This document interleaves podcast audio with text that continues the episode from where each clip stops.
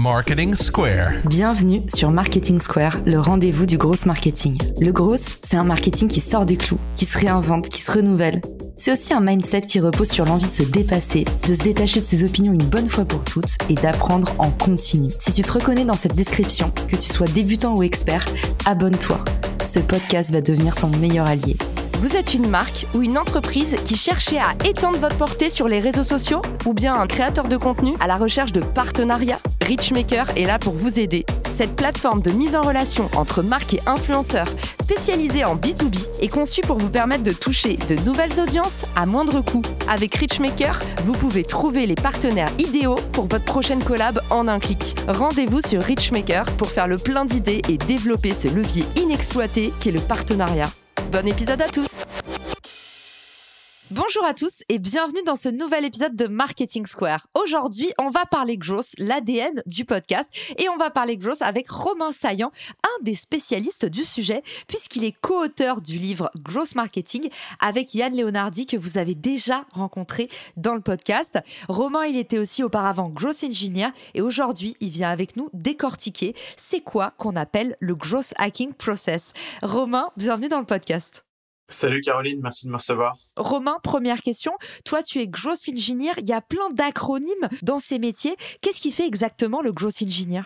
En fait, c'est très simple. Le Growth Engineer, c'est l'ingénieur dans une équipe growth, le bras technique d'une équipe growth ou marketing digital de façon plus large. Le bras technique, parce que du coup, il y a aussi growth strategist, il y a aussi growth hacker, il y a growth marketer. Comment est-ce que toi, tu distingues comme ça, grosso modo, toutes ces fonctions? Ça dépend vachement euh, des entreprises parce qu'au final, euh, je faisais le même métier exactement euh, dans mon ancienne entreprise que maintenant et je m'appelais Gross Hacker à cette époque-là. Mais en tout cas, comment je vois moi le travail de Gross Engineer, c'est la personne dans l'équipe Gross qui va permettre à l'équipe d'être indépendante techniquement, de pouvoir mener des expériences, faire des automatisations, etc.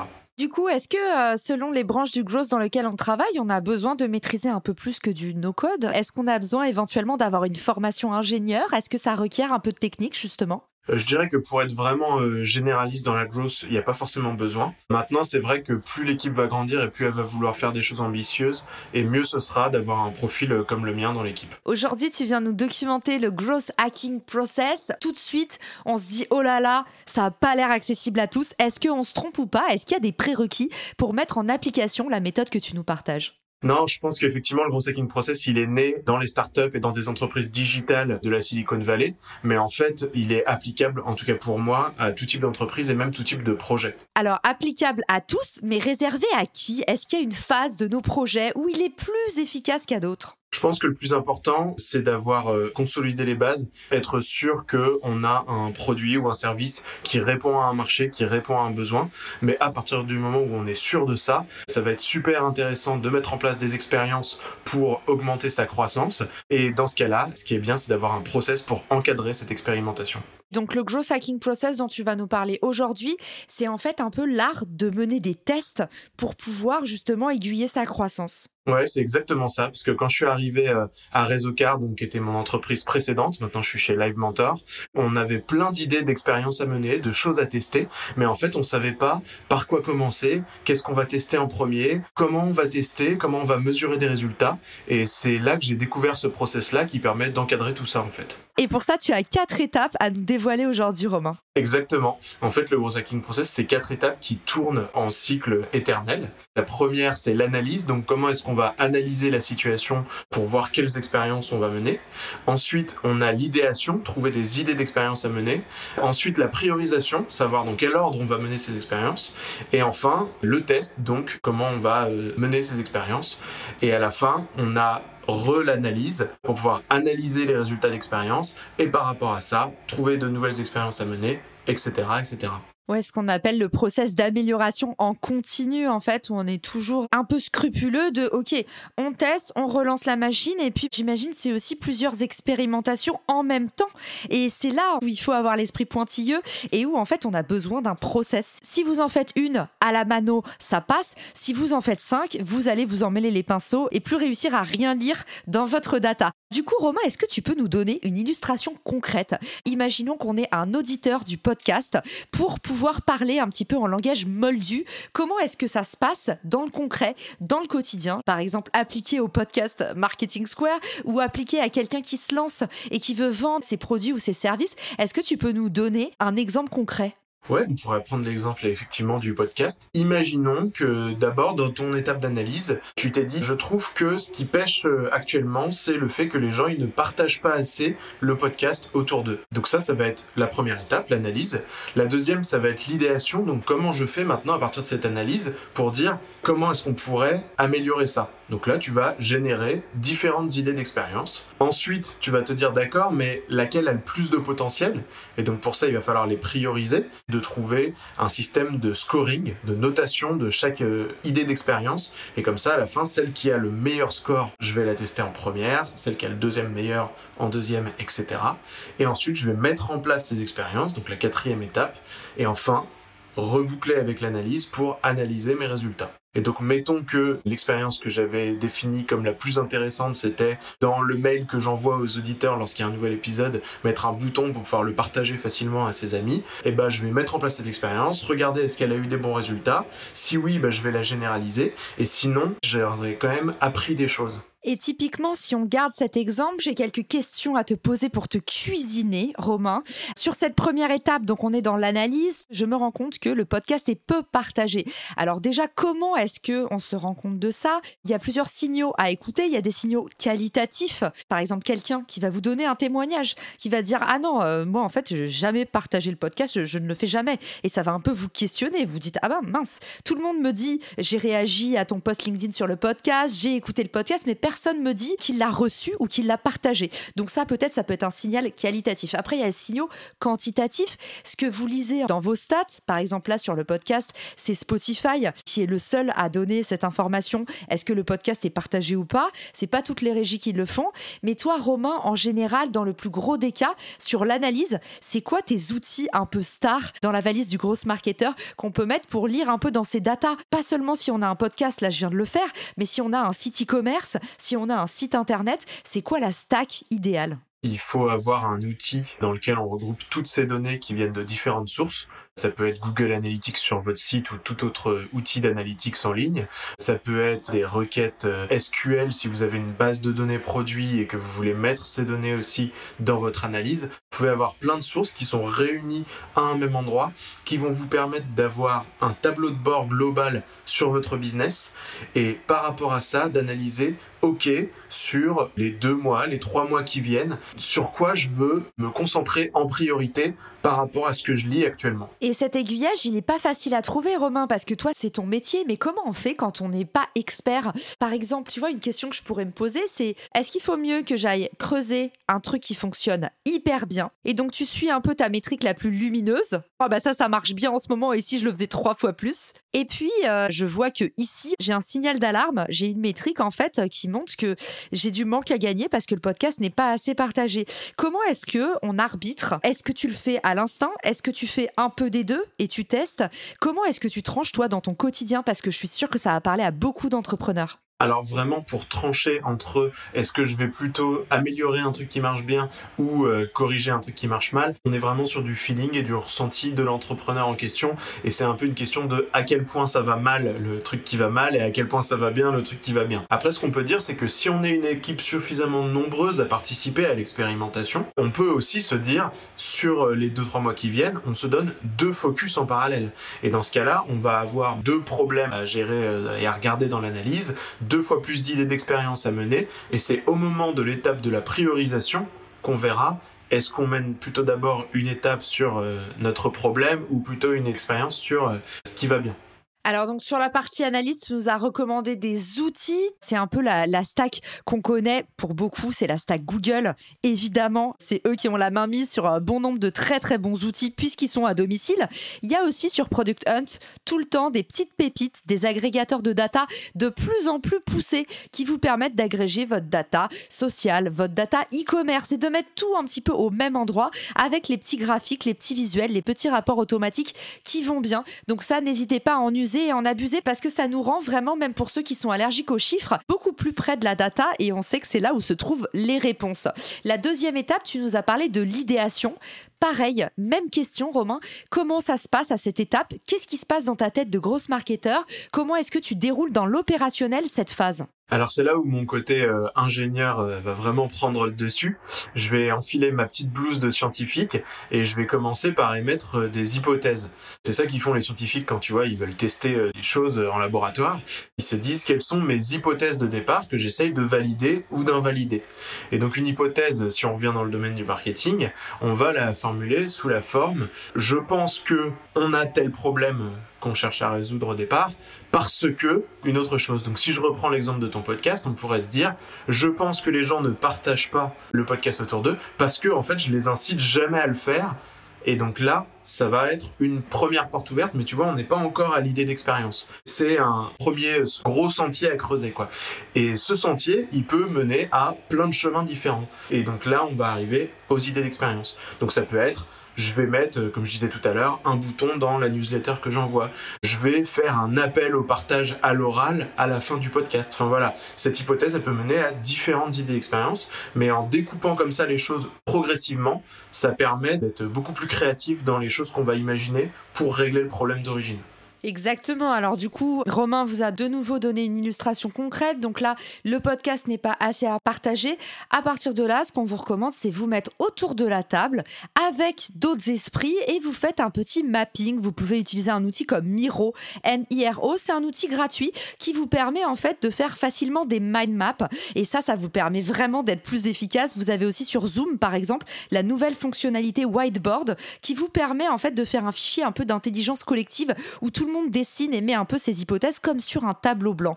Et effectivement, Romain vous donne la trame, c'est trouver le plus d'hypothèses possibles à partir de votre problème. Donc par exemple, je vais me dire le problème, le podcast, il n'est pas partagé parce que peut-être j'en parle pas assez ou peut-être que j'en parle même pas au bon moment. Typiquement, si je suis un podcasteur et que je parle du partage de mon podcast en début d'épisode, les gens ils l'ont pas encore écouté, donc ils n'ont pas envie de le partager. Peut-être que je contextualise pas assez, c'est-à-dire que je dis aux gens partagez le podcast, mais je leur dis pas pourquoi. Donc peut-être que je peux travailler le message. Si je fais un épisode sur le recrutement, je pourrais me dire, bah voilà, si vous connaissez quelqu'un qui recrute en ce moment, partagez le podcast. Donc c'est peut-être une question en fait de copywriting. Ça peut être aussi une question d'incentive. Par exemple, je dis de partager le podcast, mais quel est l'intérêt des gens derrière? Et là, on peut proposer pourquoi pas une récompense. Donc je pourrais dire, bah maintenant, je vais dire aux gens qui partagent le podcast que euh, s'ils me taguent sur les réseaux sociaux, derrière, je les reposte. Vous pouvez trouver comme ça full de en fonction des hypothèses que vous avez trouvées. Et moi, ce que je vous recommande, c'est vraiment de vous mettre autour de la table avec d'autres personnes pour avoir vraiment le plus d'expérience, de retour et d'hypothèses possibles au moment où vous cueillez le problème, où vous vous rendez compte, par exemple, lors d'un entretien, que la personne ne partage pas le podcast, vous pouvez lui poser la question. Hein. Vous avez le droit de parler pendant les entretiens euh, qualitatifs et lui dire bah, pourquoi? Et là, la personne va vous dire soit j'y ai pas pensé, soit en fait je me sens gêné, soit je comprends pas pourquoi je le ferais. Et vous allez avoir comme ça tout un tas d'indices. Ouais, c'est exactement ça. Il faut vraiment pas hésiter à introduire de l'humain euh, dans le process. Mais on peut aussi utiliser les précédents résultats d'expérience qu'on a eu. C'est tout l'intérêt du côté cyclique de ce processus. Si une expérience réussit, est-ce que je peux la doubler, la faire encore mieux?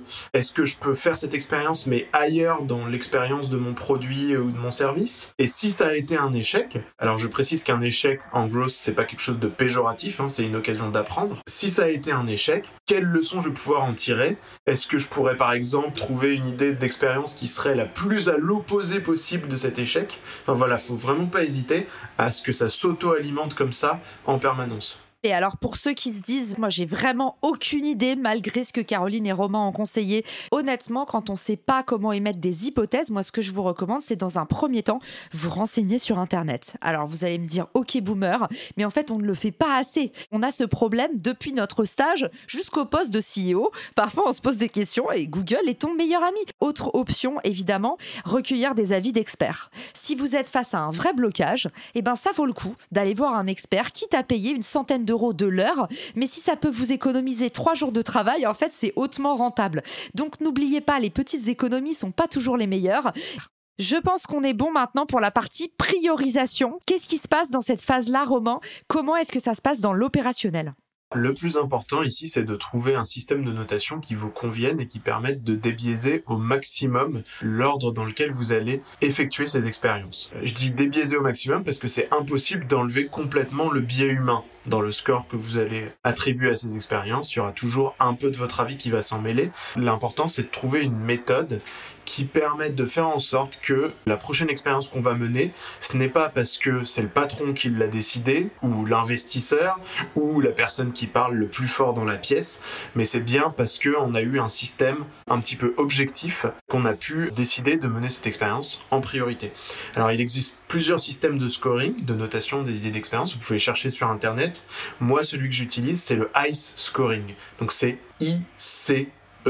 Donc là, on va avoir quelques termes en anglais, mais je vais les traduire. Hein. Impact, confidence, donc confiance, et ease, la facilité. Donc impact, c'est pour dire si cette expérience réussit, à quel point elle risque d'avoir un impact positif sur mon business? Confiance, c'est quel est mon degré de confiance dans le fait que ça réussisse? Et facilité, c'est quelle est la facilité de mise en place de cette expérience? Est-ce qu'en travaillant euh, une demi-heure, je vais pouvoir la lancer ou est-ce qu'il va me falloir euh, une semaine de travail? Et on va noter chacun de ces critères sur 5, on va les additionner et on obtient une note sur 15 et on va pouvoir euh, prioriser nos expériences par rapport à cette note. J'adore, c'est bien concret comme on aime. Merci de nous avoir livré ta méthode ICE, ICE, dont tu parles d'ailleurs dans le livre également. On va bientôt clôturer notre panier puisqu'on arrive à la phase de test et c'est là où on se rend compte est-ce que euh, on a créé un panier euh, sans fond ou un panier sans fin?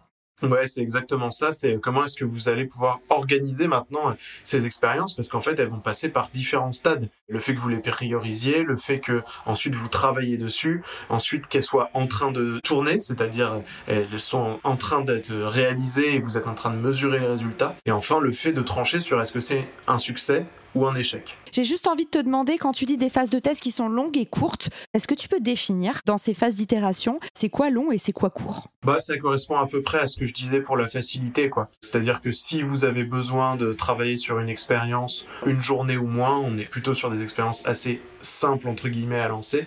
Et dès que vous allez être sur des projets qui prennent plusieurs semaines à mettre en place, qui euh, demandent de la synchronisation peut-être avec d'autres équipes dans votre entreprise, vous allez être tenté de moins les travailler. Or, vous pouvez les mener en fil rouge en parallèle de choses qui sont plus rapides à mettre en place. Je suis très fan de la méthode OKR, Romain. Alors, les OKR, pour ceux qui nous écoutent, c'est Objective Key Result. En gros, à chaque fois, vous vous donnez un objectif à atteindre.